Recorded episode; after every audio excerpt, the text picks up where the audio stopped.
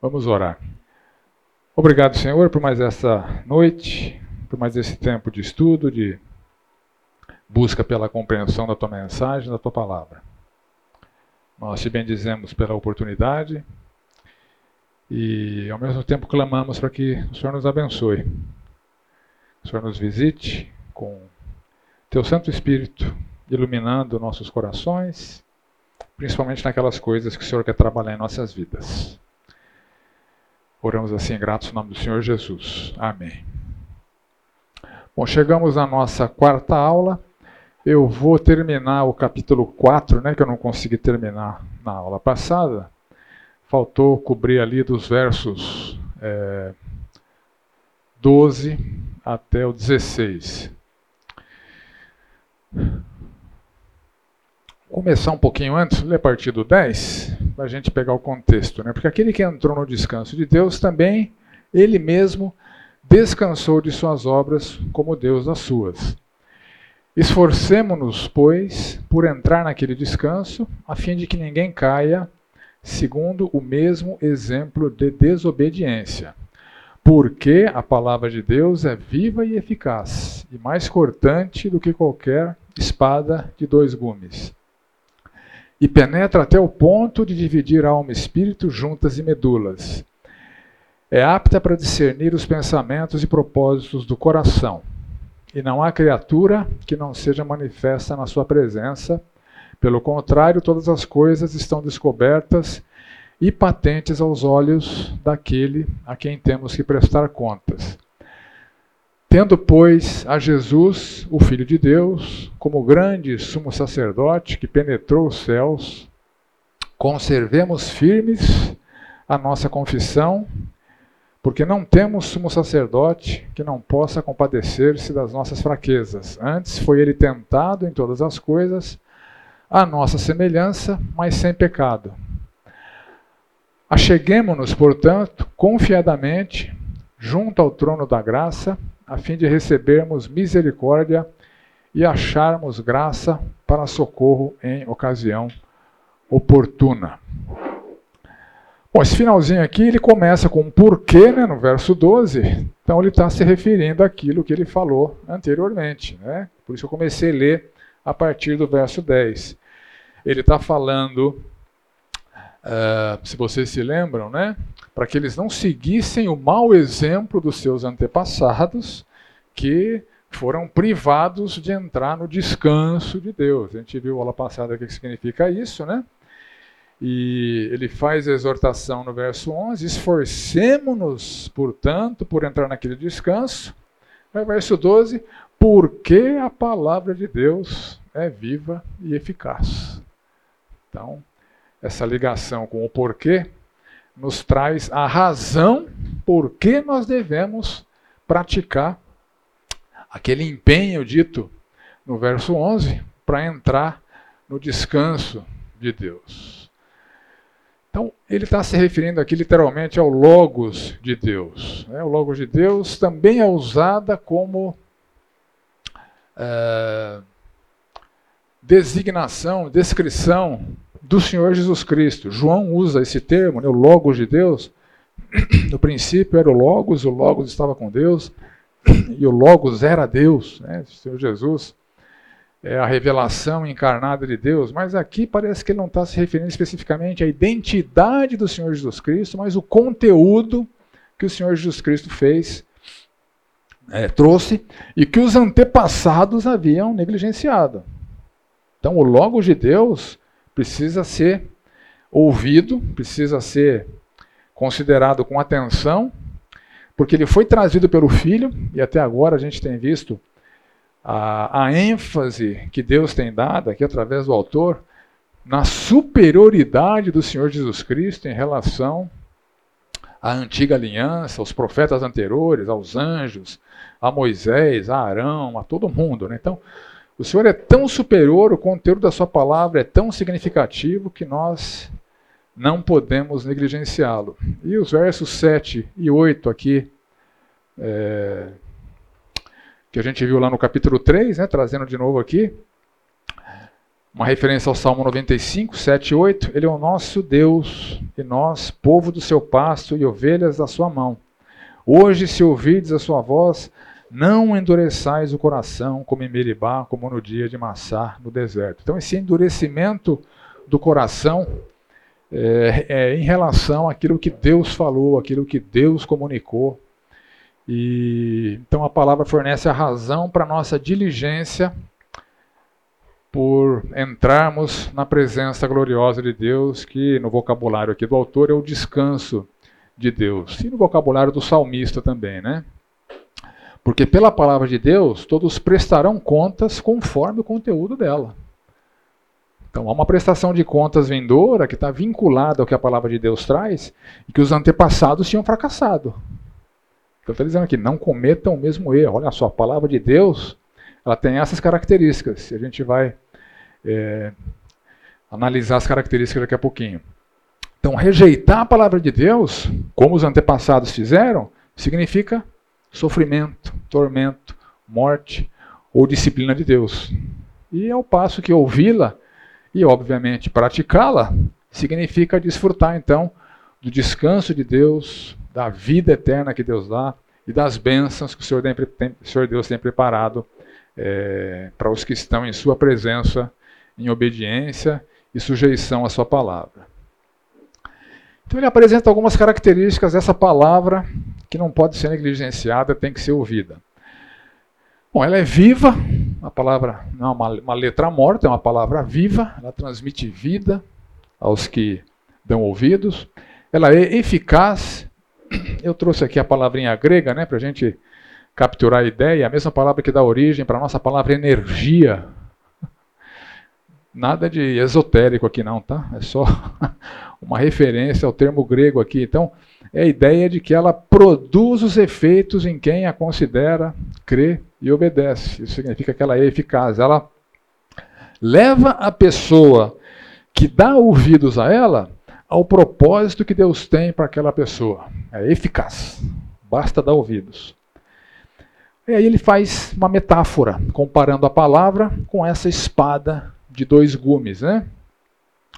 O que é uma outra evidência, voltando lá ao capítulo 1, favorável à autoria lucana, né, de Lucas. É, ele usa aqui termos médicos, né, então, enfim, não é conclusiva, mas é uma, uma, uma evidência adicional. Então ela é cortante, e a ideia que eu vejo aqui é o seguinte, ela vai além da superfície, ela vai além do que é superficial, do que é visível aos homens, tá, do que é aparente. Então aqui a figura é aquela espada romana, bem afiada dos dois lados, é, muito cortante, e ela penetra, por ter fio, corte dos dois lados, não precisa de muito esforço para que ela penetre. Ela é pontiaguda e afiada. Né? Você começou a enfiar, ela vai embora. Sem muito esforço. É essa analogia aqui. Então, assim como a espada romana, pontiaguda, cortante, afiada, penetra fundo na carne, a palavra penetra fundo na alma e no espírito. Essa é a analogia que ele está fazendo aqui nos versos 12 e 13. Né? Então, ela fornece os critérios que Deus usará para julgar o que se passa nas profundezas do que ele chama aqui de alma e espírito. Então a ideia de dividir, cortar, separar, então a analogia é exatamente essa. Assim como a espada penetra, alcança e separa as juntas das medulas, a palavra de Deus o faz com as profundezas de todo o ser. E aqui essas profundezas que a palavra de Deus atinge, a espada atinge lá no fundo as juntas e medulas. E aqui a palavra de Deus atinge a psique, nossa alma, e o pneuma, nosso espírito. Também trouxe as palavrinhas gregas aqui para a gente é, entender do que, que ele está falando aqui. Né? Psique e pneuma. Então vamos lá, psique.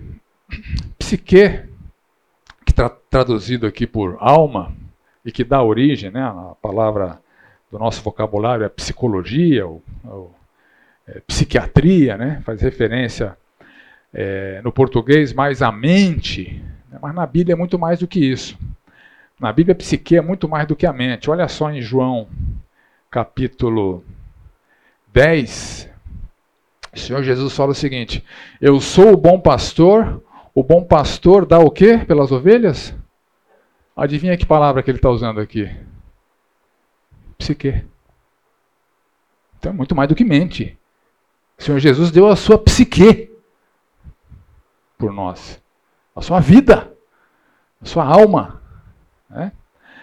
É, João 12, lá no Getsemane, agora está angustiada a minha psique, a minha alma. Que direi eu? Pai, salva-me desta hora, mas precisamente com esse propósito eu vim para esta hora. Então, psique é uma referência bíblica ao analogia que eu procurei fazer aqui, né? Ao software do nosso hardware, né? Mais ou menos isso. A gente tem um corpão aqui, né? Sujeito às suas características biológicas. E o que nos distingue dos demais seres vivos é a nossa psique, a nossa alma, é, o nosso ser mais profundo, o nosso íntimo, que é composto da nossa vida, da nossa personalidade, o que somos. Né? Essa é a ideia bíblica por trás de psique. E pneuma, espírito. Uh, por exemplo, Romanos capítulo 1, 9, Paulo fala assim: Porque Deus, a quem sirvo em meu espírito, pneuma, no evangelho do seu filho, é minha testemunha, etc. Né? Ou Romanos 8, 15. Porque não recebemos um espírito de escravidão para viver outra vez atemorizados, mas recebemos um espírito de adoção, baseado no qual clamamos, Abba, Pai. Então, o espírito está mais relacionado com a nossa capacidade dada por Deus de nos relacionarmos com Ele. Né? Então, eu vou resvalar dois conceitos teológicos aqui chamados de dicotomia e tricotomia. Já ouviu esses termos feios aí, palavrões né, da teologia? No dicotomismo, o psique é a mesma coisa que o pneuma. Então, o ser humano ele seria formado, segundo é, essa teologia, essa teoria teológica, por um corpo e por uma alma ou espírito. Então, o ser humano teria uma parte material e teria uma parte imaterial, que na Bíblia, ora é referenciada como alma, ora é referenciada como espírito. O tricotomismo já enxerga alma e espírito como entidades separadas. Né? Então, no tricotomismo, o homem seria formado por um corpo, por uma alma e por um espírito. Né? Ah, em Hebreus, excetuando-se essa referência que a palavra de Deus separa a alma do Espírito, todas as outras ocorrências de pneuma se referem ao Espírito Santo. Então a gente tem poucas evidências aqui em Hebreus para entender exatamente o que, que ele está é, falando quando ele faz essa separação de alma e espírito. Ela pode não ser conclusiva para defender é, o tricotomismo, porque há outros textos que também apontam para o dicotomismo. Né? Então é uma coisa que é difícil a gente fechar a questão. Mas é, em, no Novo Testamento, eu identifiquei pelo menos três textos onde os, é, onde os termos né, alma e espírito parecem se referir a partes diferentes. Então, por exemplo, Hebreus é, 4. Cadê aqui? 12. É, não, eu, não, eu não esqueci de copiar esse texto. Deixa, deixa eu abrir aqui.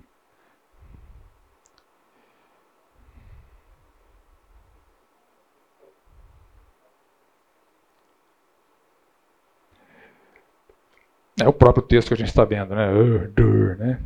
A palavra de Deus é mais cortante que espada, ao ponto de dividir alma e espírito. Por isso que eu não trouxe em separado aqui. 1 Tessalonicenses 5, é, o mesmo Deus da paz vos santifica em tudo, e o vosso espírito, alma e corpo sejam conservados íntegros. íntegros. Filipenses 1,17. Vivei acima de tudo por modo digno do Evangelho, para que eu indo ver-vos ou estando ausente, ouça no tocante a vós outros, que estáis firmes em um só espírito, como uma só alma, lutando juntos pela fé evangélica. Então, alguns textos trazem as duas palavras referenciadas individualmente, o que dá base para aqueles que defendem é, o tricotomismo, né, ou a tricotomia. Entretanto, em outros textos, os termos parecem intercambiáveis. Então, olha só. 1 Coríntios 5, 5, 1 Pedro 1, 9. O fulano lá de Corinto, né? Que transava com a esposa do pai, que possivelmente Paulo tinha esgotado todas as suas possibilidades de intervenção para que aquele homem abandonasse aquele pecado, o desfecho é o seguinte: ele seria entregue a Satanás para destruição da carne, a fim de que o espírito, pneuma, seja salvo no dia do Senhor. Já 1 Pedro 1,9 fala assim: obtendo o fim da vossa fé, a salvação da vossa alma, psique. Salvação do espírito, salvação da alma aparecem em termos intercambiáveis. Em João mesmo, verso 15 do capítulo 10, o Senhor Jesus, né, assim como o Pai me conhece a mim, eu conheço o Pai, eu dou a minha psique pelas ovelhas, ao consumar a sua obra, quando o Senhor Jesus tomou aquele vinagre, ele disse: Está consumado. E entregando a cabeça, entregou o seu pneuma. Então, ele vai dar a alma, entregou o pneuma, então parecem intercambiáveis. Então é difícil fechar a questão no assunto. Quer contribuir, Vilão?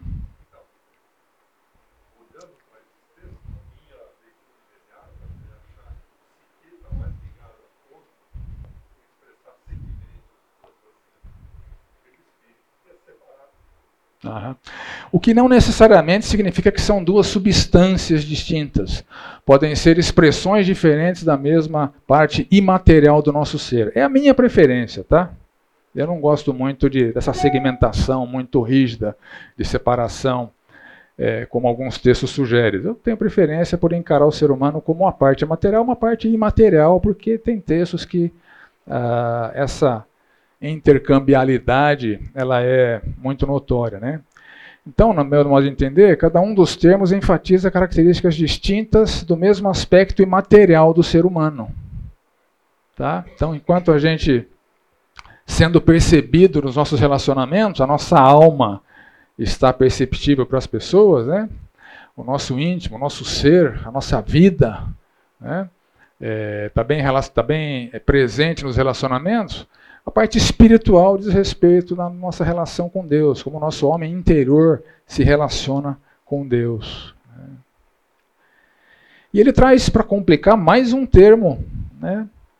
o, no verso é, 13, a 12, é apta para discernir os pensamentos e propósitos do coração. Então, coração aqui cárdia, né? É o nosso íntimo. Né? Se a gente vê alguns textos como Mateus 12, 34, raça de víboras, como podeis falar as coisas boas, sendo maus, porque a boca fala o que está cheio, o coração. Então, o coração parece aquela área do nosso ser interior, não espiritual, que está relacionado com as coisas que a gente conhece, que a gente pensa, que a gente é, define como propósitos, como intenções, então é muito mais do que simplesmente mente. Né? Tem a ver também com. É, quando, quando o Senhor Jesus fala que a boca fala o que está cheio, o coração, ele está atingindo ali o âmago das intenções da pessoa. Vocês são maus porque seu coração é mau. Dentro de vocês aí tem todas as podridões pecaminosas que Deus condena. Então vai além simplesmente do intelecto. Né? Então parece é, uma, uma uh, referência a uma porção da alma que define as coisas que agradam ou desagradam a Deus. Porque nosso coração pode ser transformado de bom, nosso coração pode ser ruim e pecaminoso. Né? Então a palavra de Deus ela é apta para discernir os pensamentos e propósitos do coração. Então o argumento aqui é o seguinte: Deus vai muito além do que é superficial, porque a palavra dele dá todos os parâmetros para que todas as criaturas sejam devidamente julgadas por Deus de acordo com a sua revelação. Então ela é apta para discernir ou julgar. E pela palavra que os pensamentos e propósitos do coração podem ser classificados como bons ou maus. Ela dá o parâmetro. Sem a palavra não haveria esse parâmetro. Deus revelou e documentou o parâmetro através do qual ele vai julgar todas as pessoas. Conforme a minha palavra, isso que você fez foi mal, portanto, você é condenável. Então, através da minha palavra, é, essa transformação que aconteceu na sua vida foi boa. Né? Você confiou no Senhor Jesus Cristo, você está salvo da condenação. Então, a palavra dá os parâmetros que serão usados oportunamente para é, julgar todas as pessoas e mediante, mediante ela somos podemos estar qualificados ou desqualificados. No contexto aqui, os antepassados foram desqualificados pela mesma palavra. O alerta é não repitam os erros dos seus antepassados, porque todos prestarão contas a partir do que consta naquilo que Havendo Deus outrora falado muitas vezes, de muitas maneiras, aos pais pelos profetas, nesses últimos dias ele nos falou através do Senhor Jesus Cristo. A palavra de Deus. E aqui entramos então no verso 14, que traz o Senhor Jesus como sumo sacerdote. Então, uma vez que precisamos nos esforçar para entrar no descanso de Deus, porque a palavra de Deus é eficaz, nós temos um mega, a palavra usada aqui, um grande sumo sacerdote, é um mega sumo sacerdote, não é qualquer sumo sacerdote. Ele é bem superior a todos os outros super, é, é, sumos sacerdotes que o precederam. Então, a rigor, é ele quem viabiliza o nosso entrar no descanso de Deus. É pelo sangue do Senhor Jesus Cristo que nós podemos entrar na presença, no descanso de Deus, sem sermos consumidos. Né? A gente vai tratar um pouquinho, com um pouco mais de detalhes em aulas futuras, essa figura que o autor está usando com muita é, recorrência aqui, que é o tabernáculo. O tabernáculo tinha lá um, é, dentro da, da, daquela tenda móvel, que era o centro de adoração, tinha uma outra tenda no interior da tenda externa, coberta, tal, com duas câmaras, uma antecâmara, onde tinha ali a mesa dos pães da proposição, é, o candelabro, né, para iluminar ali o ambiente, o, as portas do véu que separava a outra antecâmara, tinha ali o altar do incenso, né, onde o sumo sacerdote, uma vez por ano, realizava um procedimento ali de levar parte daquele incenso queimando para dentro do Santo dos Santos, que era o lugar impenetrável, proibido. Quem pisasse ali estava morto. Só o sumo sacerdote, uma vez por ano, com fumaça, para ele não correr o risco de enxergar Deus e morrer ali. Então, aquela câmara, câmara mais íntima, simbolizada no, no, no tabernáculo pela presença de Deus, é ali que o Senhor Jesus nos dá acesso. E a gente não é consumido, não é morto, não é exterminado. Por quê? Porque nossas culpas foram 100% pagas na cruz pelo Senhor Jesus Cristo. Então é Ele quem viabiliza, e ele vai falar mais sobre essa figura de linguagem mais para frente. Né? A nossa entrada no Santo dos Santos. Mais para frente ele vai dizer: tenham intrepidez para entrar no Santo dos Santos, porque o Senhor Jesus abriu é, o caminho. E ele se compadece das nossas fraquezas. É dito que ele foi é, tentado em todas as coisas, a nossa semelhança, sem pecado. Né? E aqui nós nos deparamos então com a sétima recomendação. É um estímulo à proximidade de Deus para obtenção de graça, misericórdia e socorro. verso 16 do capítulo 4. Então, acheguemo-nos, portanto, confiadamente junto ao trono da graça, bem lá no íntimo da presença gloriosa de Deus, do seu trono, ou do Santo dos Santos, ou do seu descanso, a fim de recebermos misericórdia Misericórdia aquele conceito onde Deus não nos pune na medida em que nós mereceríamos ser punidos. Isso é misericórdia. E acharmos graça. Graça é quando Deus nos presenteia, nos concede, nos abençoa na medida em que nós não mereceríamos. Então, misericórdia, a gente merecia, Deus não faz. Na graça, a gente não merece, Deus faz a fim de recebermos misericórdia e acharmos, acharmos graça para socorro em ocasião oportuna. Então podemos, por causa dele, do Senhor Jesus Cristo, nos achegar com confiança, e os conceitos por trás da confiança aqui indicam liberdade, destemor, até audácia, ao trono da graça, porque o Senhor Jesus nos pavimentou o caminho através da sua gloriosa obra. Então, graça, misericórdia e socorro, desfrutes daquele que entra no descanso de Deus. Então, de novo, né? Não perdendo a linha de raciocínio, não sejam como seus antepassados que perderam essa oportunidade. Através do Senhor Jesus Cristo, você pode desfrutar de Deus, da sua gloriosa presença em sua vida, entrar no seu descanso, obter misericórdia, graça e socorro. Socorro é a intervenção de Deus na sua vida nos momentos que você mais precisa. Então essa é a tônica do, do autor aqui. Ok, então entramos então, terminamos o 4, entramos então no capítulo 5. Porque todo sumo sacerdote, sendo tomado dentre os homens, é constituído das coisas concernentes a Deus a favor dos homens para oferecer tanto dons como sacrifícios pelos pecados. E é capaz de condoer-se dos ignorantes, dos que erram, pois também ele mesmo está rodeado de fraquezas. E por esta razão deve oferecer sacrifícios pelos pecados, tanto do povo como de si mesmo. Ninguém, pois, toma essa honra para si mesmo, senão quando chamado por Deus, como aconteceu com Arão.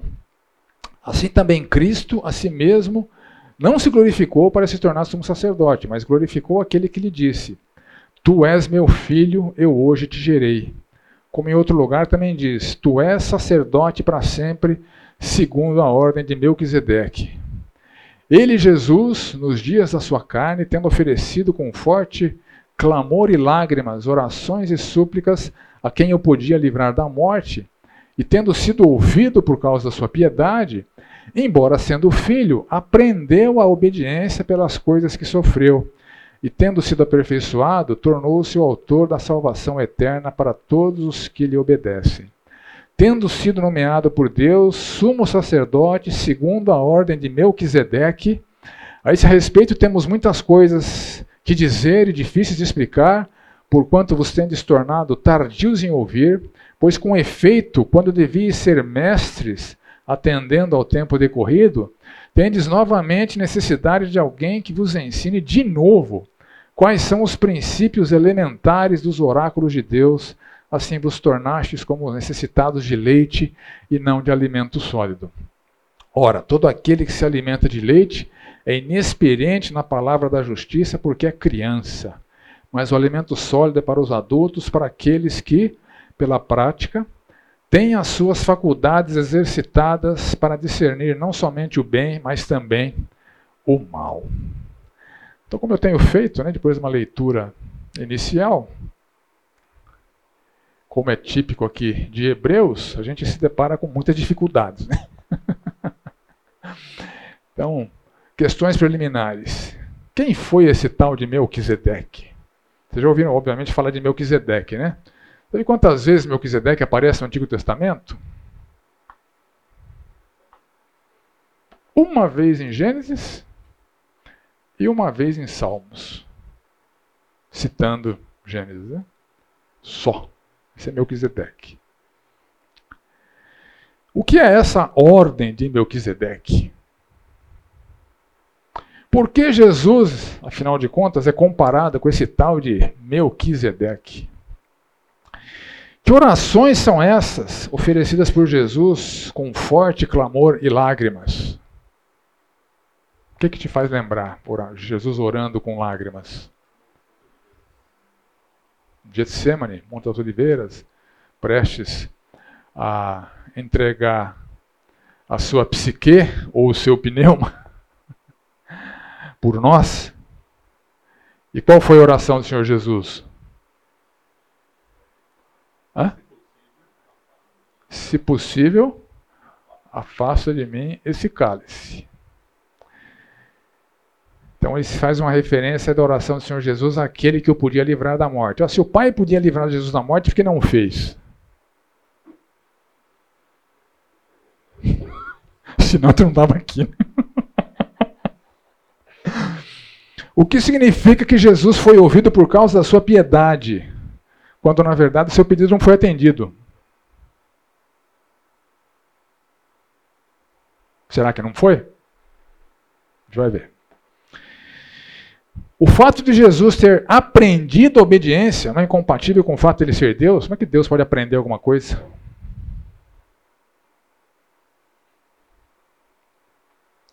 E o fato de Jesus ter sido aperfeiçoado, significa então que ele era imperfeito?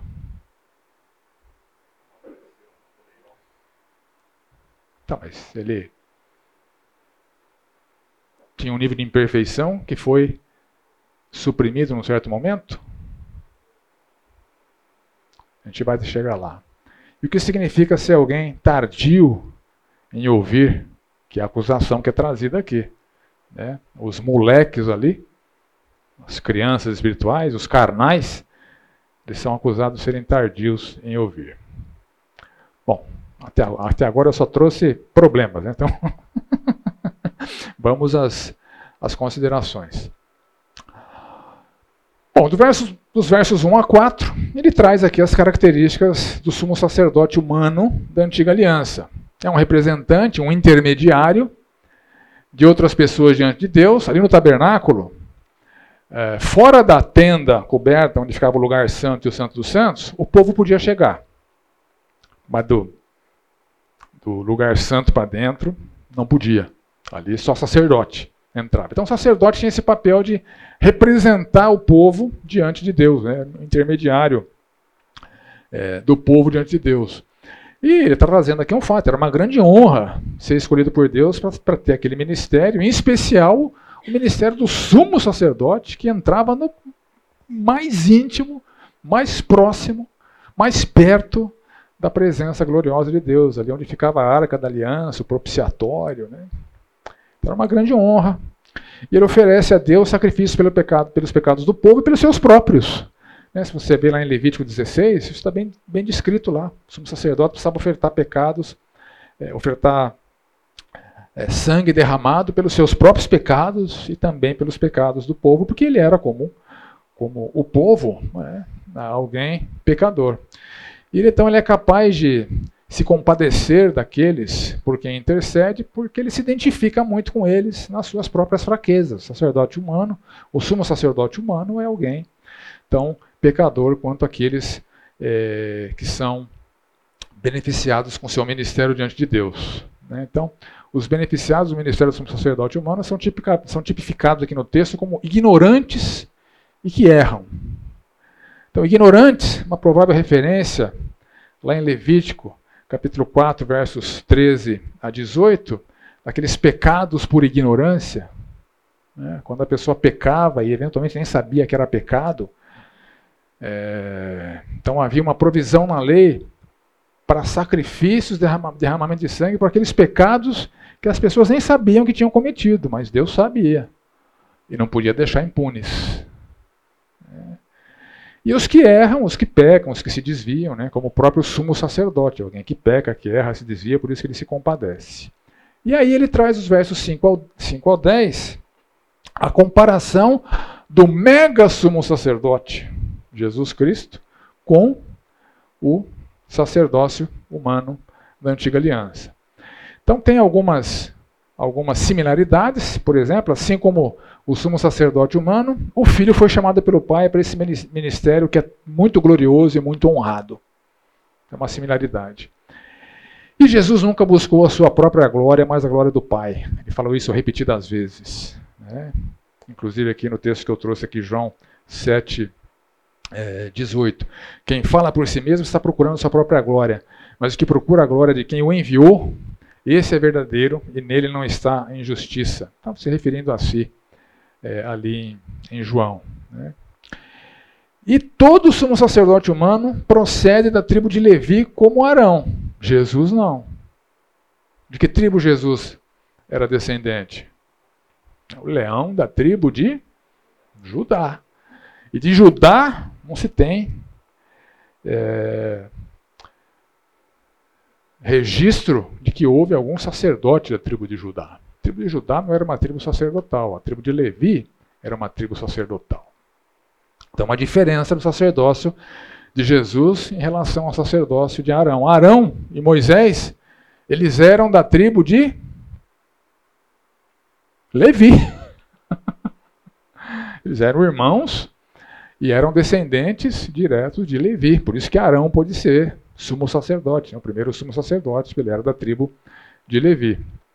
Então, ao ungir, o Senhor Jesus como sumo sacerdote, sem que Jesus fosse da tribo de Levi, Deus repete em Jesus o que ele havia feito com Melquisedeque. Não sei se você se lembra, Melquisedeque é muito anterior a Levi. Melquisedeque aparece lá em Gênesis, abençoando Abraão. Então, antes da formação do povo de Deus através da linhagem de Abraão, Deus não tinha abandonado a humanidade, né?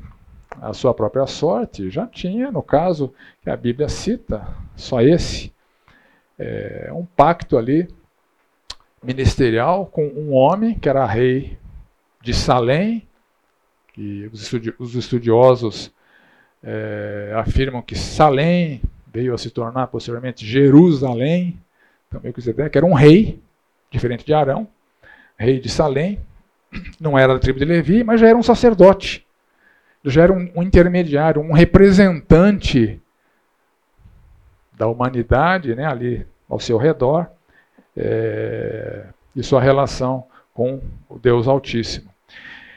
Então ele já era sacerdote muito antes e ele era rei, Arão não. Então Jesus se assemelha a Melquisedeque nesses aspectos de não pertencer à tribo de Levi, como Melquisedeque não pertencia, e de ser rei, o rei dos reis. Melquisedeque também era rei. Né? Então, o tipo de sacerdócio inaugurado em Melquisedeque, fora de Levi, fora da antiga aliança, foi eternizado pelo Senhor Jesus Cristo e o sacerdócio de Arão, ao contrário disso, foi temporário, imperfeito e uh, desqualificado, uma vez que o sumo sacerdote mega se estabeleceu como o grande e único eh, mediador entre Deus e os homens. Então, a superioridade de Jesus Cristo sobre o sumo sacerdócio humano da antiga aliança. O verso 7 menciona orações que foram oferecidas por Jesus com forte clamor e lágrimas. E aqui, é, me remetendo às perguntas iniciais, né, que orações são essas? Se o Pai podia livrar Jesus da morte, porque ele não o fez. E o que significa Jesus é, ter sido ouvido por causa da sua piedade, quando na verdade seu pedido não foi atendido? A minha perguntinha aqui é capciosa, né? A gente já vai ver. Vamos lá. Então, que orações são essas oferecidas por Jesus com forte clamor de lágrimas? Já dissemos, né? Uma referência à oração feita nos momentos finais da sua vida no Getsemane, né? que está registrado ali em Mateus, Marcos e Lucas, em especial o texto de Lucas, que eu vou ler aqui. A partir do verso 39, saindo foi como de costume para o Monte das Oliveiras, e os discípulos o acompanharam. Chegando ao lugar escolhido, Jesus lhes disse: Orai, para que não entreis em tentação. Ele, por sua vez, se afastou cerca de um tiro de pedra e de joelhos orava, dizendo: Pai, se queres, passa de mim esse cálice. Contudo, não se faça a minha vontade, e sim a tua. Então lhe apareceu um anjo do céu que o confortava. E estando em agonia, orava mais intensamente. Aconteceu que seu suor se tornou como gotas de sangue caindo sobre a terra. Levantando-se da oração, foi ter com seus discípulos e os achou dormindo é, de tristeza e disse-lhes: Por que estáis dormindo? Levantai-vos e orai para que não entreis em tentação.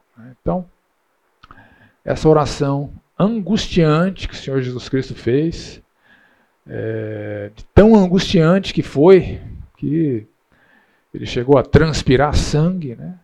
o sangue se misturou com o seu suor e caía é, na terra.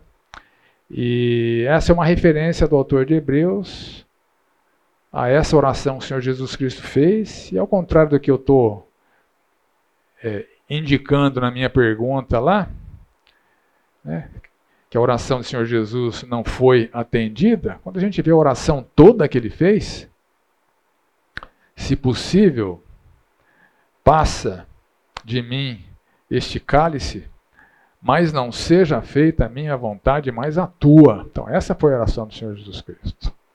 Então não seria possível passar esse cálice dele, né, na sua angústia. Esse foi o teor da sua oração. Se possível, passa, mas eu sei que não é possível, então não passa. Seja feita a tua vontade. Então, é, Jesus não queria para si o que Isaías escreve, né? no capítulo 56, versos de 5 a 6. Deixa eu só gastar dois minutinhos para concluir o raciocínio aqui. Ele foi traspassado por causa das nossas transgressões e esmagado por causa das nossas iniquidades. O castigo que nos traz a paz estava sobre ele, pelas suas feridas fomos sarados. Todos nós andávamos desgarrados como ovelhas, cada um se desviava pelo seu próprio caminho, mas o Senhor fez cair sobre ele a iniquidade de todos nós. É, como ser humano, ninguém quer passar por uma experiência como essa. E que o Senhor Jesus Cristo está angustiado aqui é com essa eterna separação, é, eterna comunhão que teria que ser quebrada com a punição por pecados que não eram dele. Então esse é o cálice. Esse é o batismo, né? Que o Fernando citou de manhã. Quer falar, Adriano?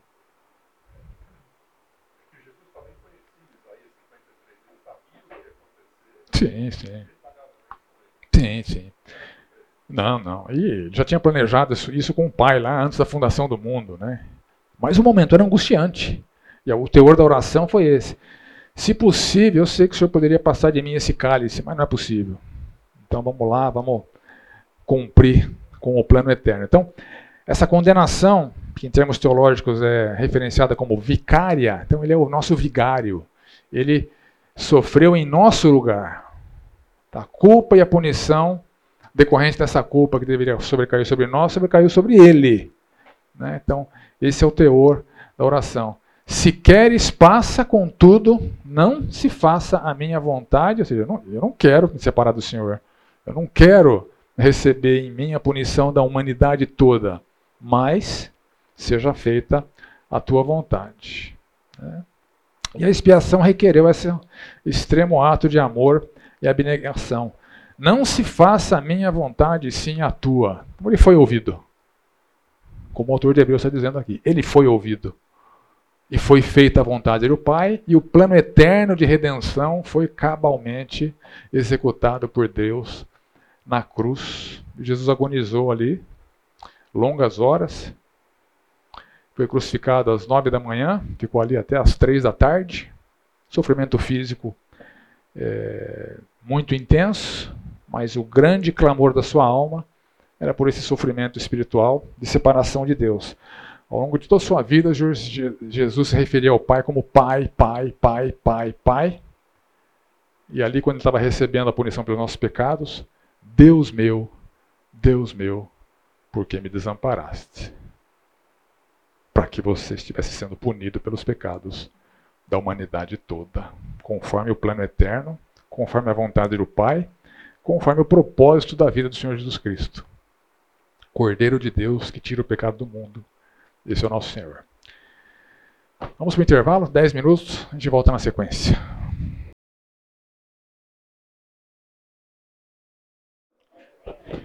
Bom, gente, vamos lá. Enquanto vocês voltam, eu vou dando sequência aqui.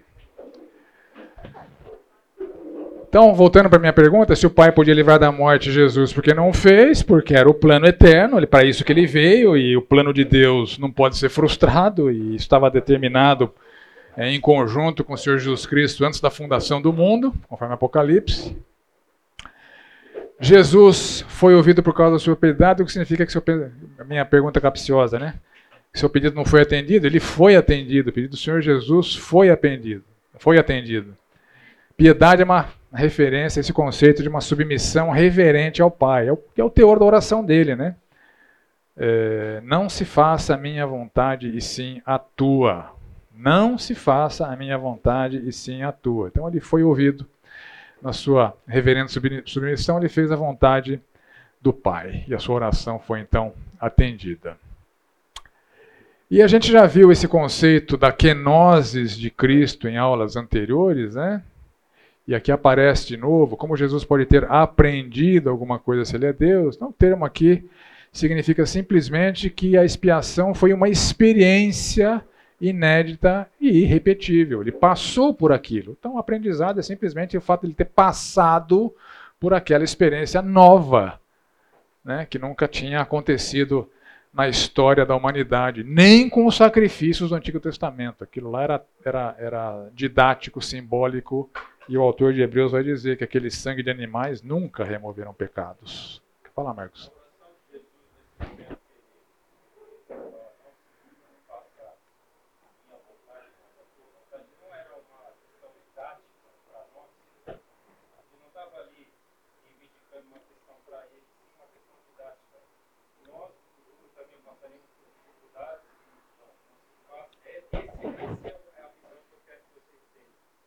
Aham. É, o contexto ali, Marcos, indica que a sua profunda agonia indicava que ele não estava, assim, como humano, a fim de passar por aquela experiência de ter sido punido pelos pecados que não eram dele e ter sido afastado da comunhão eterna que ele mantinha com o Pai. Então ele estava em agonia. Então, a sua vontade era não passar por aquilo, mas vamos em frente seguindo a vontade do Pai. Né? Então, o exemplo para nós é a submissão à vontade do Pai, apesar de, no seu momento de humanidade, agonia, angústia, ele desejar não passar por aquilo, mas se submeteu a passar por aquilo, mesmo contra a sua própria vontade, o que é um ato de abnegação muito grande, que também é um exemplo para nós. Né? Tá. Manda.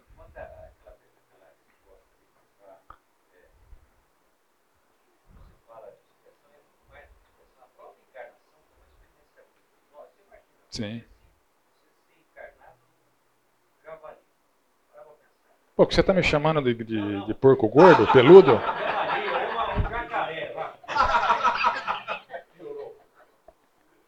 Brincadeira. A gente vai ter que aprender um monte de coisa, mesmo você sabendo da natureza, da biologia, da...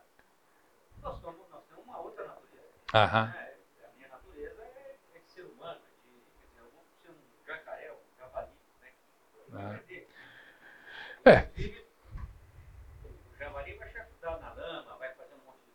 faço. Aham.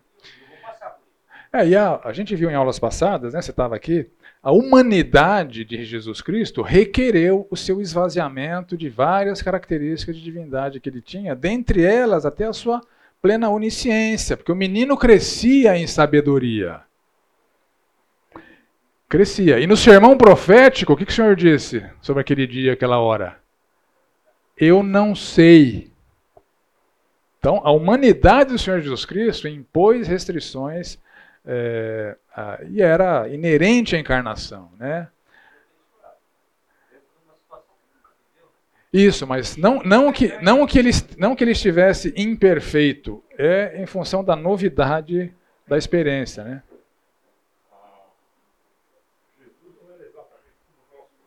Não.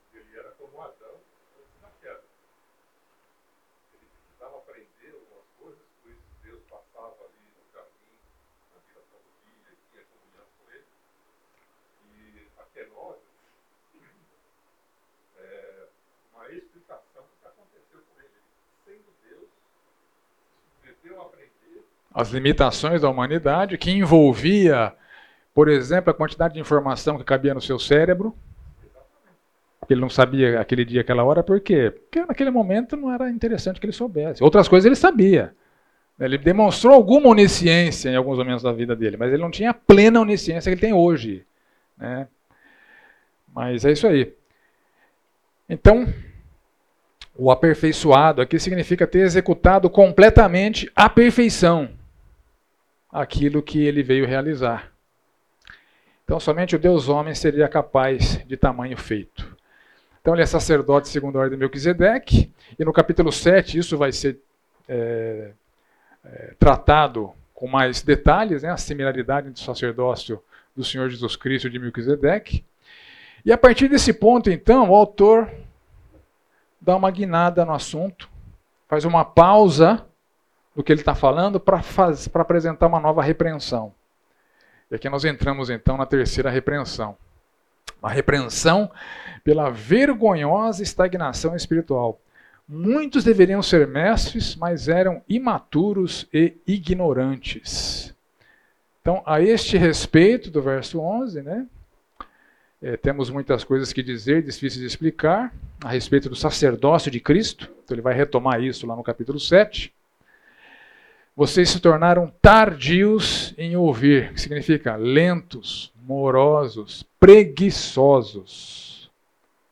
Vocês não se aplicam a essa disciplina espiritual básica que é crescer no conhecimento da palavra de Deus. Essa é a acusação aqui. Então, aqueles destinatários tinham uma história de não dar ouvidos à palavra de Deus, quase como seus antepassados. Eles, os antepassados não deram ouvidos, foram incrédulos e foram condenados por isso. Condenados à morte por vagarem 40 anos no deserto até que todos morressem, e condenados a não entrarem no descanso de Deus. A diferença é que eles aqui têm fé, são crentes mas eles eram negligentes com o conhecimento bíblico teológico. E a figura que o autor apresenta aí é essa aqui, ó. É bem essa. Pelo tempo decorrido, vocês deveriam ser mestres, mas não são. Vocês são de leitinho. Então, quanto mais tempo de conversão, maior deve ser o nosso conhecimento bíblico, certo? Por quê? Porque a gente tem que aprender constantemente, tem que ler a Bíblia constantemente, tem que estudar a Bíblia constantemente, tem que se aplicar nessa disciplina essencial à fé cristã. Em Colossenses, capítulo 3,16, Paulo nos exorta, né? Habite ricamente em vós a palavra de Cristo, instruí-vos e aconselhai-vos mutuamente em toda a sabedoria, louvando a Deus com salmos, hinos e cânticos espirituais, com gratidão em vosso coração. Então, o crescimento no conhecimento da palavra de Deus demanda uma disciplina, uma disciplina elementar, fundamental, básica. É, deve haver uma proporcionalidade entre o tempo de conversão e o, e o conhecimento bíblico. Isso não acontecia lá com a audiência do autor de Hebreus e pode eventualmente não estar acontecendo com vários de nós aqui, né, que sirva de alerta, de é, repreensão né, para quem se autoavalia como o não cresci tanto quanto deveria. Né? Então, que ele faz uma comparação de leite com alimento sólido, é a mesma que Paulo faz ali em 1 Coríntios 3,11, Paulo fala assim: Eu, porém, irmãos, não vos pude falar como espirituais, e sim como a carnais, como a crianças em Cristo. Leite vos dei a beber, e não vos dei alimento sólido, porque ainda não podia suportá-lo. Então, essa é, infantilidade espiritual é o assunto aqui, foi o assunto lá em 1 Coríntios 3, é o assunto aqui em Hebreus capítulo 5. Eles só conheciam o básico, o leitinho, né? não haviam se aplicado a conhecer mais, então eles são categorizados como inexperientes, como crianças, ou seja, estagnados, imaturos, sem conhecimento e prática da palavra, carnais, anos e anos de conversão, mas conhecimento bíblico banal, de coisas básicas. E a falta de conhecimento bíblico traz, segundo o verso 14, né, uh, o adulto o, o que cresceu, o que se desenvolveu e que recebe o alimento sólido, ele tem as suas faculdades exercitadas e é capacitado pelo conhecimento bíblico teológico a discernir o bem e o mal. Aquela audiência dele não tinha essa capacidade de discernimento bíblico, né, das questões da vida o que é certo, o que é errado, o que é sábio, o que é tolo, o que é reto, o que é desvio e assim por diante. E isso é um campo fértil, tanto para heresias quanto para imoralidade e pecaminosidade. E ele vai tratar disso no capítulo 10 e no capítulo 12, né? A vida deliberada em pecados, né? E a disciplina de Deus e assim por diante. Então, conhecimento prático da palavra, então, é um privilégio dos adultos que cresceram e que são maduros. E aqui então nós chegamos no fundo do poço das dificuldades bíblicas. Hebreus capítulo 6. Esse aqui, esse aqui não é para criança. aqui a gente chegou então, talvez no texto de maior dificuldade, do, seguramente do Novo, do Novo Testamento e quem sabe de toda a Escritura. Por isso, pondo de parte os princípios elementares da doutrina de Cristo, deixemos-nos levar para o que é perfeito, não lançando de novo a base do arrependimento de obras mortas, da fé em Deus, o ensino de batismos, da imposição de mãos, da ressurreição dos mortos, do juízo, do juízo eterno. Isso faremos se Deus permitir. Aí vem. É impossível, pois, que aqueles que uma vez foram iluminados e provaram o dom celestial e se tornaram participantes do Espírito Santo e provaram a boa palavra de Deus e provaram os poderes do mundo vindouro e caíram, sim, é impossível outra vez renová-los para arrependimento, visto que de novo estão crucificando para si mesmos o Filho de Deus e expondo a ignomínia. Porque a terra que absorve a chuva que frequentemente cai sobre ela e produz erva útil para aqueles por quem é também cultivada, recebe bênção da parte de Deus. Mas se produz espinhos e abrolhos, é rejeitada, perto está da maldição, seu fim é ser queimada. Quanto a vós outros, todavia, ó amados, estamos persuadidos das coisas que são melhores e pertencentes à salvação, ainda que falamos desta maneira porque Deus não é injusto para ficar esquecido do vosso trabalho e do amor que evidenciastes para com o seu nome, pois servistes e ainda servis aos santos. Desejamos, porém, continue cada um de vós mostrando até o fim a mesma diligência para a plena certeza da esperança, para que não vos torneis indolentes, mas imitadores daqueles que pela fé e pela longanimidade herdam as promessas.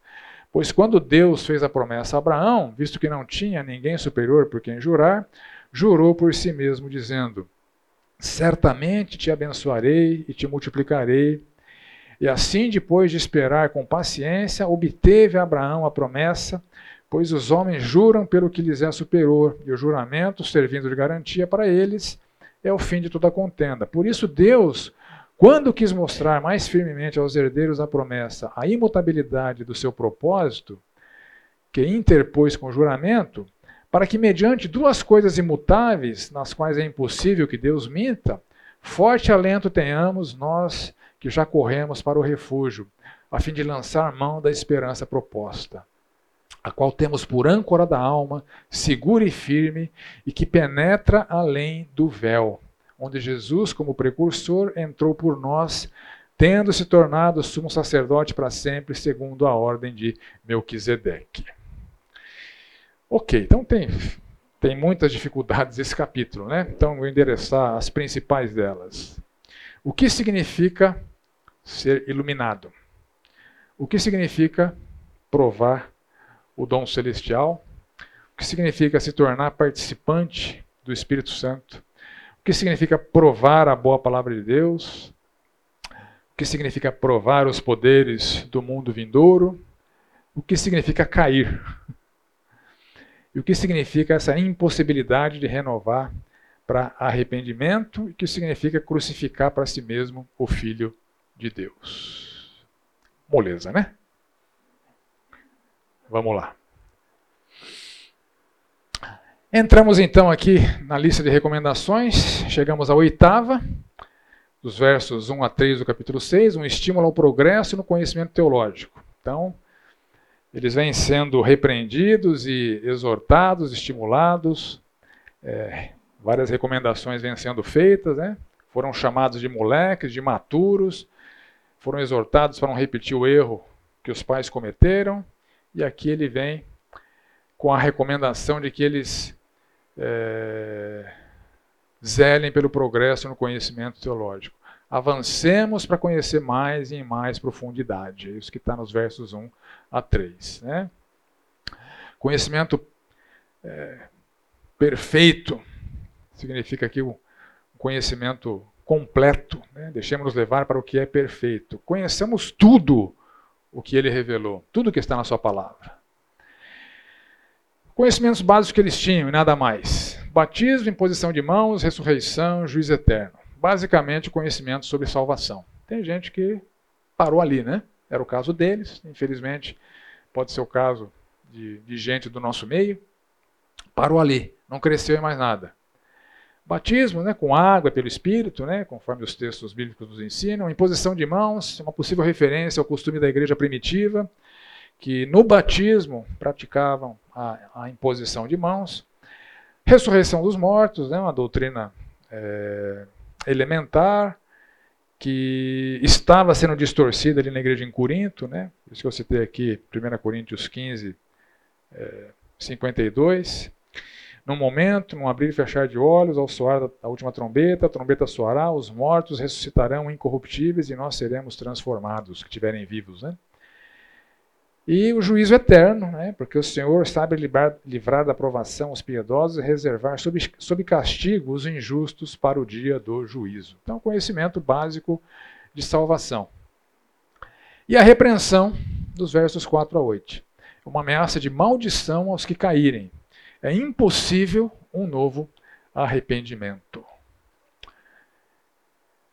Então, uh, como eu disse, seguramente o, te o, texto mais controverso do Novo Testamento, talvez da Bíblia, né? e há pelo menos três interpretações mais comuns que você vai encontrar nos comentários de Hebreus. Primeira uh, interpretação que você vai encontrar ele está se referindo a crentes que perderam a salvação. Essa é uma primeira interpretação. Segunda interpretação, que você vai encontrar nos comentários. Ele está se referindo a descrentes que nunca creram. Era joio no meio do trigo. Então, toda aquela descrição que ele faz de realidades espirituais são realidades espirituais meramente aparentes e não uh, implicariam numa conversão genuína. E a terceira interpretação, a interpretação que afirma que ele está se referindo a crentes negligentes. Então são as três interpretações mais comuns. Então, dependendo da escolha interpretativa, as respostas às perguntas mudam. Né? né? Então nós precisamos escolher direito. precisamos escolher direito. Então vamos lá. Vamos analisar rapidamente as três interpretações. A primeira, a interpretação que admite a perda de salvação para crentes é comum nos meios evangélicos que adotam uma teologia chamada de arminiana. Você já viu isso? Os arminianos, né? Uh, que seguem os ensinamentos do Jacó Armínio. Mais ou menos, né? Eles deturparam muito o que o Jacó Armínio ensinou, mas o arminianismo hoje para desgraça do Jacó Armínio, estou que ele não cria no arminianismo que é propagado hoje, no arminianismo a perda de salvação é uma doutrina importante. Então você é salvo pela graça mediante a fé, mas a manutenção da salvação está nos seus ombros. Se você pisar na bola, Deus vai te dar uma bicuda e te mandar para o inferno. Então essa é a interpretação arminiana. Essa interpretação despreza textos bíblicos que deixam claro que o crente está seguro pelo poder de Deus e não pela sua capacidade de se manter salvo pela obediência. Então, Jesus falou sobre isso. E eu estou citando aqui só Jesus. Basta. Basta citar Jesus. Olha o que Jesus fala em João capítulo 6. Eu desci do céu não para fazer a minha própria vontade, sim a vontade daquele que me enviou. É por isso que, se possível, passa de mim esse cálice, não seja feita a minha vontade, mas a tua. Ele sempre disse isso. E a vontade de quem me enviou é esta, que nenhum, nenhum eu perca de todos os que ele me deu. Pelo contrário, eu o ressuscitarei no último dia. De fato, a vontade de meu Pai é que todo homem que vir o Filho e nele crer tenha vida eterna e eu o ressuscitarei no último dia. Ponto. As palavras do Senhor Jesus Cristo deveriam encerrar qualquer questão. Então não tem a possibilidade de quem pertence ao Senhor Jesus Cristo perder essa condição de pertencimento. E João 10, se dirigindo aos que não criam, né? Vós não credes, porque não sois as minhas ovelhas. As minhas ovelhas ouvem a minha voz, eu as conheço, elas me seguem. Eu lhes dou a vida eterna. Se é eterna, é eterna. Vida eterna que pode ser interrompida não é vida eterna. Eu lhes dou a vida eterna, jamais perecerão, ninguém as arrebatará da minha mão. Aquilo que meu Pai me deu é maior do que tudo, e da mão do Pai, poder de Deus, ninguém pode arrebatar. Ou seja, nós podemos crer na doutrina da segurança eterna, porque ela não está firmada em nós, assim como a salvação não depende de nós. Nós estamos seguros não por causa da nossa capacidade de nos mantermos obedientes ou com a doutrina correta. Nós estamos seguros porque da mão do Pai ninguém pode arrebatar. É o poder de Deus que mantém os salvos salvos, que mantém a vida eterna eterna, que garante que nós seremos ressuscitados no último dia. Né? Então, a primeira interpretação cai por terra a partir das palavras de Jesus. É... E eu trouxe também Romanos 6, 22 a 23, né?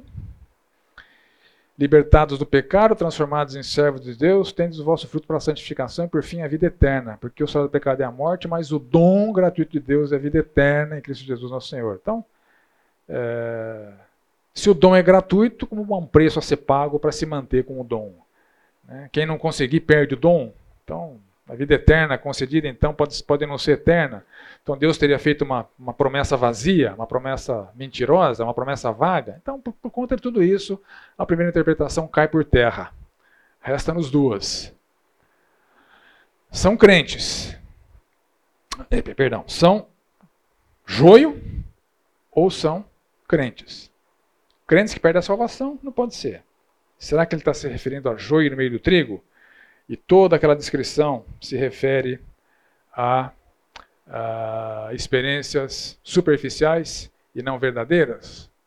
Então, essa interpretação que afirma que se trata de joio e não de trigo, e que os descritos nunca foram salvos, adota uma teologia mais calvinista. Já ouviu esse termo também? Os calvinistas? Né? Estão crescendo que nem tiririca, né?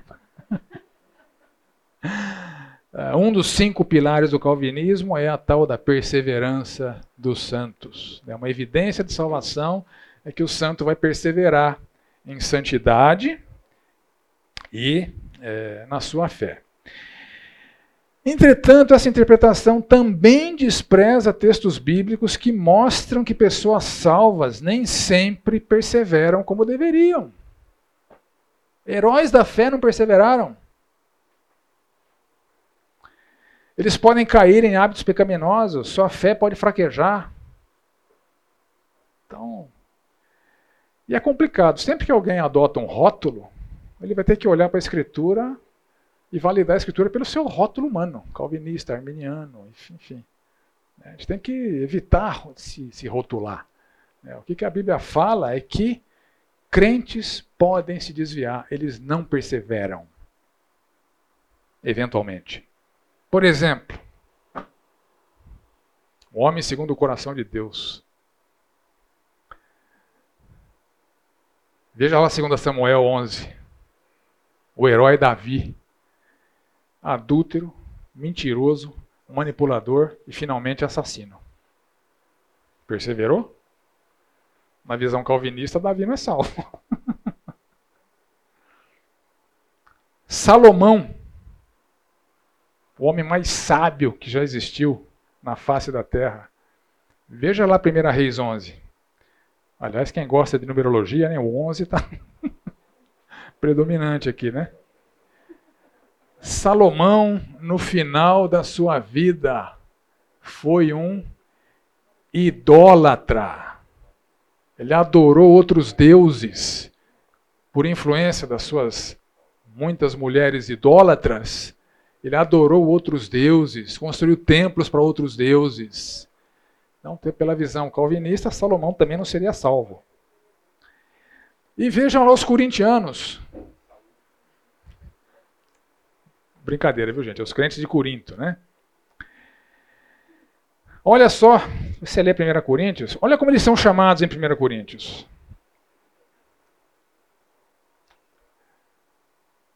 A igreja de Deus que está em Corinto, aos santificados em Cristo Jesus, chamados para ser santos. Olha o que eles faziam. Frequentavam cultos pagãos. Comiam na mesa dos demônios. Faziam sexo com prostitutas cultuais. Desprezavam a autoridade apostólica de Paulo. Menosprezavam Paulo. Tinham brigas que acabavam em tribunais pagãos praticavam julgo desigual com os incrédulos, se associavam aos incrédulos para cometer idolatria, imoralidade, iniquidade. Desprezavam uns aos outros em função dos dons espirituais, acreditavam em heresias. E tinha até quem dormisse com a esposa do próprio pai, com a anuência da igreja, a igreja sabia não fazia nada. E esse aqui foi entregue a Satanás. Mas foi salvo. Até esse. Então, a doutrina da perseverança dos santos contraria textos bíblicos que mostram de maneira categórica que os santos eventualmente não perseveram.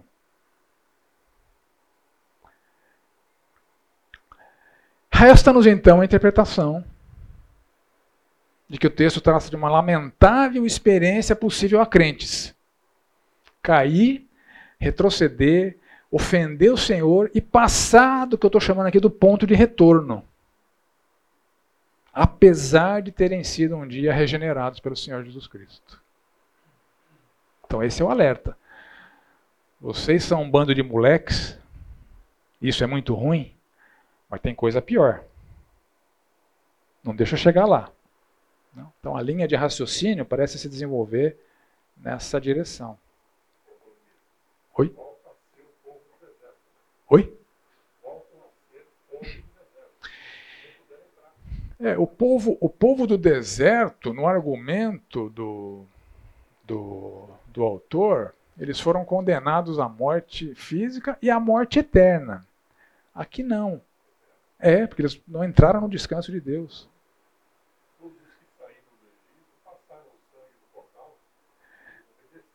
Mas o, o, o, salmista fala categoricamente que eles não tiveram fé e a sua incredulidade no descanso de Deus, a presença de Deus. Então, ele. Depois a gente retoma, porque isso aqui, isso aqui foi assunto de aula passada, a gente, a gente é, explorou bastante esse assunto. Mas no argumento fica claro que pela incredulidade eles não entraram. Né? Então aqui não, aqui não está falando de alguém que é incrédulo, está falando de alguém que é crente mas é carnal, não perseverou, né? e é compatível com o contexto. A estagnação pode evoluir para uma condição de passar do ponto de retorno. Então, eles não vão perder a salvação, mas eles serão tratados com muito rigor disciplinador da parte de Deus. Então, é uma afirmação compatível com o capítulo 10, capítulo 12, é, que também aborda o mesmo assunto, o fracasso espiritual de crentes. É um tema recorrente na, na epístola aqui é, aos Hebreus. Né?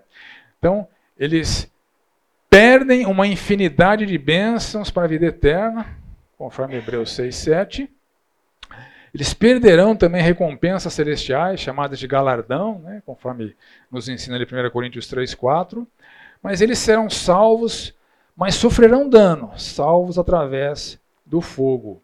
E esse conceito está bem presente nas explicações de Paulo ali em 1 Coríntios capítulo 3, verso 15. Né? Então, com base nessa então interpretação que nos resta, vamos, enten é, vamos entender o que significa então as perguntas. O que significa ser iluminado? O que significa provar o dom celestial, tornar participante do Espírito, provar da boa palavra de Deus, os poderes do mundo vindouro, cair e essa impossibilidade de renovar para arrependimento e crucificar para si mesmos o Filho de Deus. Oi.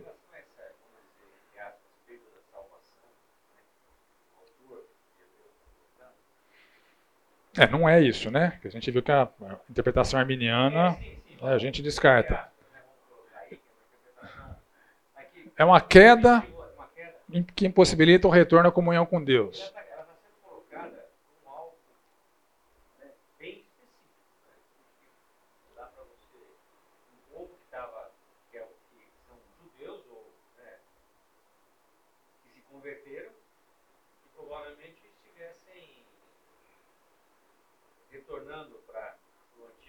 Isso, isso.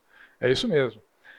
Então a gente vai chegar lá. Então, gente, na hora que a gente falar o que, que significa cair, o, o, o livro de Hebreus trata de pelo menos duas quedas muito significativas: o retrocesso ao judaísmo, por medo de morrer, e a vida deliberada em pecado, obstinado na desobediência contra Deus. Né? Mas é, tentar chegar lá, já são 7h23. Vou responder as perguntas aqui. Então, ser iluminado no contexto, no conceito neotestamentário, trouxe aqui um texto para nos ajudar, né? Primeira, é, perdão, Colossenses 1,13.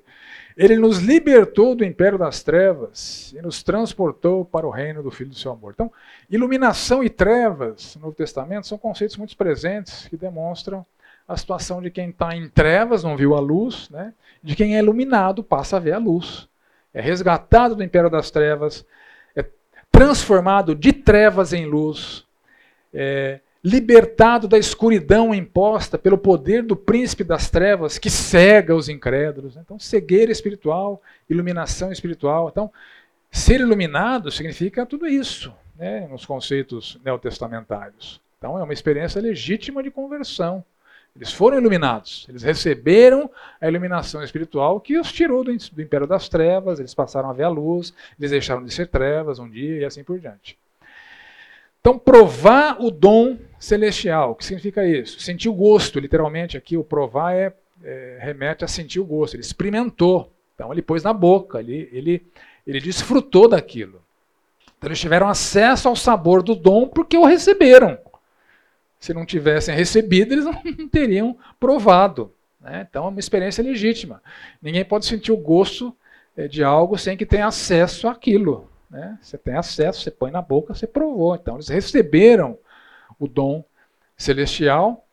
É, então receberam e provaram um dom celestial da salvação. Né? Isso aparece em vários textos aqui, depois vocês conferem lá na, na casa de vocês.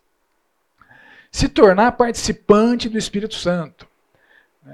Então, o linguajar de Hebreus nem sempre é o linguajar de Paulo. É uma evidência que a autoria não é paulina.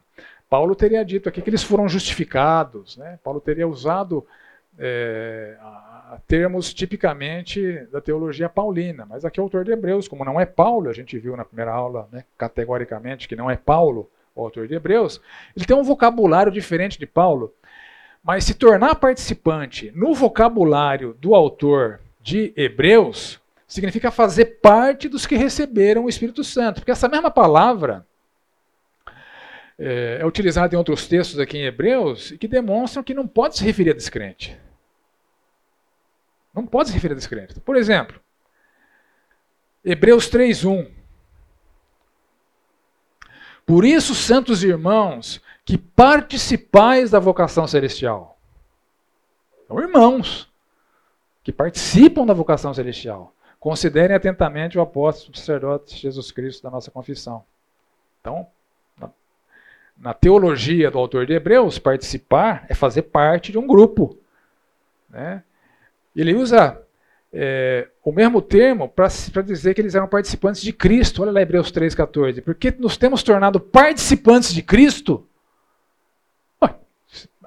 É tão participante de Cristo quanto é participante do Espírito Santo. Então, a teologia do livro de Hebreus, ser participante do Espírito Santo é fazer parte do grupo que foi selado com o Espírito Santo da promessa no linguajar paulino. Então, eles receberam o Espírito Santo. O que significa provar a boa palavra de Deus? É a mesma palavra do verso 4, é sentir o gosto, experimentar, ou seja, eles tiveram acesso ao sabor da palavra, eles foram instruídos pela palavra, deram ouvidos à palavra, se converteram pela palavra. Né? Provaram os poderes do mundo vindouro, então sentiu gosto de novo, experimentar, tiveram acesso ao sabor. Mesma palavra, né? É, de 2,5, algo que não é desse mundo, mas do mundo que há por vir, esse é o mundo vindouro. Né? Então aqui o, o, o capítulo 6 está usando a mesma palavra que ele já usou lá no capítulo 2, verso 5. É, poderes típicos não desse mundo, mas do outro mundo, o mundo que há é, de se consumar daqui a um tempo. Então, poderes típicos do mundo que há de vir. Então, eles provaram isso, eles viram na sua vida é, esse poder através da regeneração, da habitação do Espírito, dos dons espirituais que eles receberam e assim por diante. Poderes do mundo vindouro. E caíram. Então, o que, que esses crentes é, caíram? Como eles caíram? Bom, literalmente, Uh, antes de falar disso, aqueles que caíram, é possível que seja uma referência a pessoas que eram conhecidas do autor e dos seus destinatários. Pessoas específicas. Então tá, ele está falando de um grupo específico. Não está fazendo uma generalização. Então tem um grupo lá que caiu. Então aqueles que caíram. Então, Provavelmente o autor sabia quem era, porque ele conhecia muito bem aquela, aquela comunidade, a comunidade também sabia quem eram. Né? A gente não sabe, mas ele está falando de uma, uma situação possivelmente específica de um certo grupo. Então, literalmente, é cair para o lado. Né? É, parapipto. É a única ocorrência dessa palavra em todo o Novo Testamento. Normalmente, o Novo Testamento fala de pipto, né, de queda. Aqui é o parapipto. E os desvios mais graves que estão sendo apontados ali são crentes que abandonaram o cristianismo ilícito, porque Nero assim o decretou, retornaram para o judaísmo, que era lícito, por covardia e medo das consequências, esse é o que o contexto histórico nos, nos apresenta, e crentes que vivem deliberadamente em pecado, que ele vai tratar ali no capítulo 10, versos 26 a 31. E as ameaças feitas ali em Hebreus 10 são compatíveis com as ameaças feita, feitas aqui em Hebreus capítulo 6. Então qualquer crente pode cair. Uh, você veja lá, 1 Coríntios 7, perdão, 1 Coríntios 10, de 7 a 8, vai dizer o seguinte: Não vos façais, pois, idólatras, como alguns deles, porquanto está escrito: O povo assentou-se para comer e beber e levantou-se para divertir-se, se referindo ali àquele povo que morreu no, no deserto e que não teve acesso ao descanso de Deus. E não pratiquemos imoralidade, como alguns deles o fizeram, e caíram em um só dia 23 mil. Aquele, pois, que pensa estar em pé, veja que não caia. O cair aqui é praticar idolatria e praticar imoralidade. E estava acontecendo aquilo na igreja, ele está alertando. Não vos sobreveio tentação que não fosse humana, mas Deus é fiel e não permitirá que sejais tentados além das vossas forças. Pelo contrário, justamente, juntamente com a tentação, vos proverá livramento, de sorte que possais suportar. Portanto, meus amados, fugi da idolatria. Não podeis beber o cálice do Senhor e o cálice dos demônios. Não podeis ser participantes da mesa do Senhor e da mesa dos demônios. Oh, ele está tá exortando porque a prática estava estabelecida. Né? Então, as tentações na imoralidade e na idolatria que são tratadas aqui, uh, 1 Coríntios 10, apontam de maneira inequívoca que qualquer crente pode cair em pecados tão uh, hediondos como esse. Idolatrar, Salomão, imoralidade. Davi, infelizmente, quem pensa estar em pé, veja que não caia, porque se não vigiar, vai cair. Entretanto, aqui a gravidade da queda é dimensionada pela afirmação subsequente. Há uma impossibilidade subsequente colocada aqui. Essa impossibilidade de renovar para arrependimento. Então, arrependimento aqui não tem conotação salvífica, mas de reconciliação com Deus. É, é o que Paulo fala ali em 2 Timóteo 2, 24 a 26. É necessário que o servo do Senhor não viva contender, e sim deve ser brando para com todos, apto para instruir, paciente, disciplinando com mansidão os que se opõem, na expectativa de que Deus lhe conceda não só o arrependimento, para conhecerem plenamente a verdade, mas também o retorno à sensatez. Então, esse arrependimento e retorno à sensatez é que está sendo colocado na categoria de impossibilitado para aqueles, para alguns. Então não tem conotação salvífica esse arrependimento e retorno, né? É, a comunhão, a obediência e é, a compatibilidade com a palavra. Então, o alerta feito aqui é sobre a possibilidade de um nível de obstinação e desobediência tão grande que o caminho de volta à comunhão com Deus fica impossível. É disso que está sendo tratado aqui. Exemplos bíblicos. Não perde salvação. Olha só, 1 Coríntios 5. Essa, essa interpretação nós já descartamos, né? Nós estamos na terceira aqui. 1 Coríntios 5, de 1 a, de 1 a 5. Geralmente se ouve que há entre vós imoralidade, imoralidade tal, como nem mesmo entre os gentios. Barbaridade, hein? Vocês são pior do que os pagãos, o Paulo está dizendo, né? Isso é haver quem se atreva a possuir a mulher do seu próprio pai. E contudo andais vós ensoberbecidos e não chegasses a lamentar, para que fosse tirado do vosso meio quem tamanho traje praticou. O cara transava com a madrasta e frequentava a igreja. E estava tudo bem. Eu, na verdade, ainda que ausente em pessoa, mas presente em espírito, já sentenciei, como se estivesse presente, que o autor de tal infâmia seja, em nome do Senhor Jesus, reunidos vós e o meu espírito, com o poder de Jesus, nosso Senhor, seja entregue a Satanás. Olha que forte, hein? Entregue para Satanás, para quê? Para destruição da carne Para quê? A fim de que o espírito seja salvo.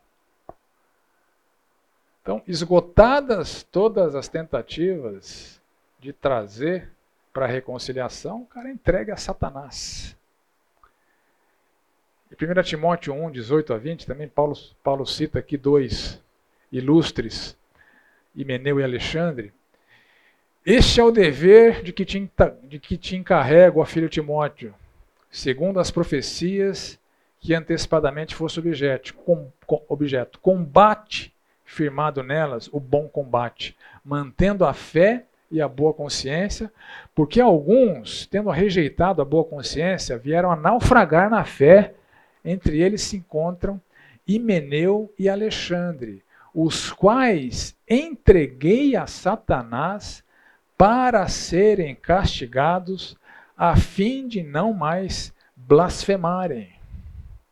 Mesmo conceito. Entregue para Satanás, as blasfêmias cessaram, possivelmente os caras partiram desta para menor, para melhor, sua carne foi destruída, né? É o mesmo conceito ali, 1 Coríntios é, 5. Então, então, essa impossibilidade de retornar para o arrependimento é chegar nesse ponto de obstinação tão grande, tão grande, que só resta a Deus levar embora, entregar para Satanás, porque passou do ponto de retorno. Isso pode acontecer. Então, a situação de infantilidade, de não crescimento, de letargia espiritual podia piorar. E tinha casos ali, aqueles. Então, eles sabiam quem eram. Né? Então, e aí ele é, continua, né? o argumento, que significa crucificar para si mesmos o Filho de Deus. Então, obviamente, trata de uma figura de linguagem, né? O Senhor Jesus não é crucificável no novamente, né? É uma figura de linguagem para dar força para o argumento. A crucificação foi um evento único e repetível, ela foi completamente eficaz. Então, significa é, que é uma obstinação e uma rebeldia tão grande que envergonham tanto a Jesus que remete ao mesmo nível de vergonha e humilhação que ele sofreu na cruz. É isso que está sendo dito aqui. Ou seja, essa rebeldia irreversível envergonha e humilha a Jesus no mesmo nível do que ele passou na cruz, onde por amor se entregou à morte para você, justamente se entregou à morte por você, justamente para que você não vivesse dessa maneira. Tá, essa é a figura de linguagem que remete à humilhação e vergonha que eles estavam trazendo para o Senhor Jesus. Então, o, argumento, o argumento aqui é forte, né? Vocês estão crucificando Jesus de novo, expondo ele à vergonha. Ou seja, vocês estão humilhando envergonhando Jesus no mesmo nível daquilo que ele sofreu na cruz. Essa é a severidade do ponto que aquelas pessoas se encontravam. Né? Paciência, só, só concluir aqui o, o, a dificuldade. Né? Então, os versos 7 e 8 concluem o argumento com uma metáfora. A terra que absorve chuva, ou seja, os crentes que assimilham e obedecem à verdade, é o que ele está defendendo. Né?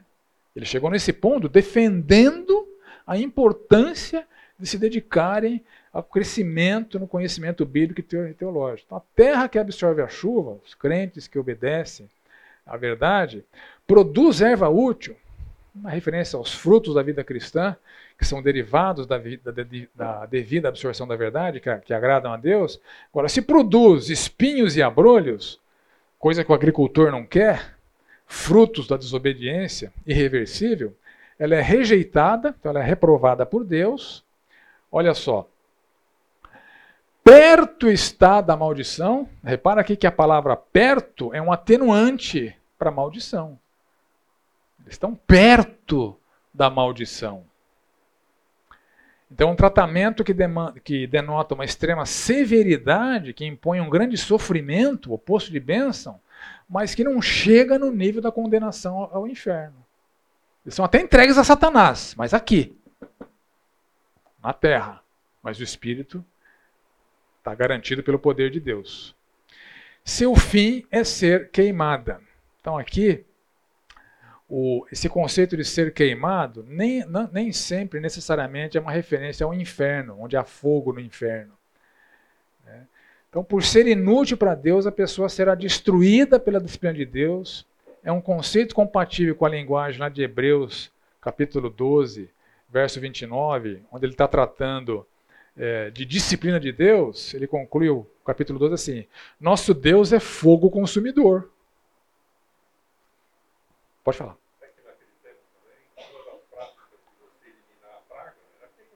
Aham, aham. Então essa, essa é a ideia, né? Mas eu, meu ponto é o seguinte: nem sempre o fogo está se remetendo ao inferno, está se remetendo em, em Hebreus 12, 29, na linguagem de Hebreus, nosso Deus é fogo consumidor. E Hebreus capítulo 12 está tratando disciplina. Na vossa luta contra o pecado, vocês ainda não chegaram a sangrar. Deus trata vocês como filho. Né? Deus não disciplina bastardo, Deus disciplina filhos. A própria disciplina de Deus é uma evidência de salvação, porque nosso Deus é fogo consumidor. Seu fim é ser queimada. É passar pela disciplina do fogo consumidor de Deus. É isso que está sendo. É, não tem a ver com juízo. Aqui o contexto, nós estamos falando de crentes que não perdem a salvação, mas são tratados com o rigor do Deus que é fogo consumidor. Hã? E vai doer. E Paulo usa também, na sua teologia, o mesmo linguajar. A obra, se a obra de alguém se queimar, sofrerá ele dano, mas ele será salvo, como que através do fogo. Não, nem sempre fogo é inferno. Então, ser queimado aqui significa entrar no céu chamuscado, né? Cheiro pelo queimado. Sem praga, né? As pragas foram queimadas todas, né? E, então é, é uma referência ao que Paulo chama de destruição da carne. Né? O seu fim é ser queimada, então vai sofrer queimaduras disciplinadoras de Deus. E aula que vem a gente dá sequência então à nona recomendação. Ficou alguma dúvida, gente? Difícil, né? Não é mole, não. É... São dificuldades importantes, mas é, a Bíblia se interpreta com a própria Bíblia, né? e não com sistemas humanos de, de, sistematização teológica. A Bíblia se interpreta com a própria Bíblia. Então, a, a evidência toda aqui é que o argumento está se referindo a crentes que vão passar pelo rigor disciplinador de Deus. Ser compatível com o Novo Testamento, é compatível até com o linguajar de Paulo, é compatível com, o contexto e com o desenrolar do argumento aqui do autor de Hebreus. Tá bom? Desculpa ter segurado você até um pouco depois do horário, né? Mas é, senão ficaria muita coisa para a aula que vem, né? Na aula que vem a gente dá sequência aqui a partir do verso 9. Vamos orar. Pai amado, obrigado por esse tempo, obrigado pela possibilidade de nos aplicarmos ao conhecimento da tua verdade. E nós clamamos para que o Senhor nos abençoe com as reflexões à luz dos teus ensinamentos, que nos desperte ao temor de desonrarmos teu santo nome com nossos pecados, que o Senhor nos poupe dessa terrível situação de passarmos do ponto de retorno e só nos restar a sua disciplina como um fogo consumidor. O Senhor nos livre disso. O Senhor nos dê uh, os devidos estímulos para que levemos a sério a tua palavra cresçamos no conhecimento da tua revelação, para que o Senhor se agrade de nossas vidas com os frutos que a tua instrução, a tua palavra e o teu Espírito podem produzir em nós. Oramos assim em nome do Senhor Jesus. Amém.